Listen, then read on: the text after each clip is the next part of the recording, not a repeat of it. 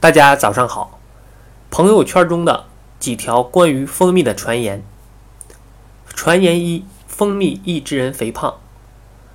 传言：蜂蜜的主要成分是糖类和水，虽富含多种微量元素，但量却微乎其微。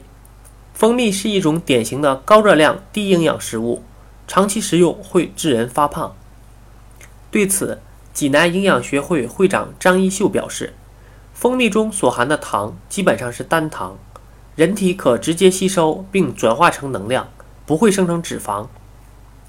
济南日报山东蜂业协会专家王医生告诉记者，蜂蜜对预后病人、脑力消耗大的人群来说是最佳的营养保健品。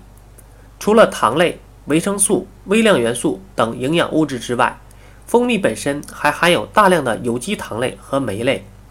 这才是蜂蜜保健功能的关键所在。蜂蜜绝非低营养、高热量的食物。传言二：蜂蜜能导致腹泻。蜂蜜可能有润肠作用，但仅针对果糖不耐受的人有效。果糖会导致肠道菌群失调，从而造成轻度腹泻，达到润肠效果，并不是健康的保健方式。对此，营养专家指出。蜂蜜润肠的确切机制是什么？目前还没有一个科学研究给出一个答案。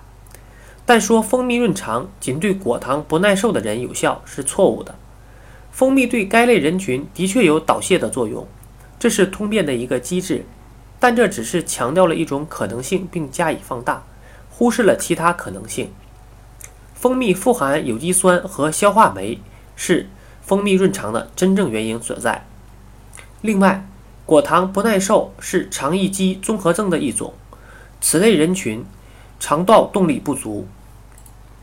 临床上认为，蜂蜜能够加强肠道动力，对这种疾病反而有一定的保健作用。从中西医的临床经验来说，蜂蜜润肠的作用已经得到证实，在目前的消化科门诊依然是通便润肠、治疗不少胃肠道疾病的首推食疗方。目前摄入蜂蜜仍然是临床上有效、常见的润肠通便方法。传言三：蜂蜜营养价值与蔗糖差不多。蜂蜜的营养价值与蔗糖差别不大。蜂蜜作为一种天然糖，用其来部分替代蔗糖食用是不错的，但不要期待它有什么特殊的营养价值和健康功效，且一定要控制用量。专家辟谣。蜂蜜不能等同于蔗糖。蜂蜜除了有润肠通便的作用之外，还有调肺止咳、益气补中的作用。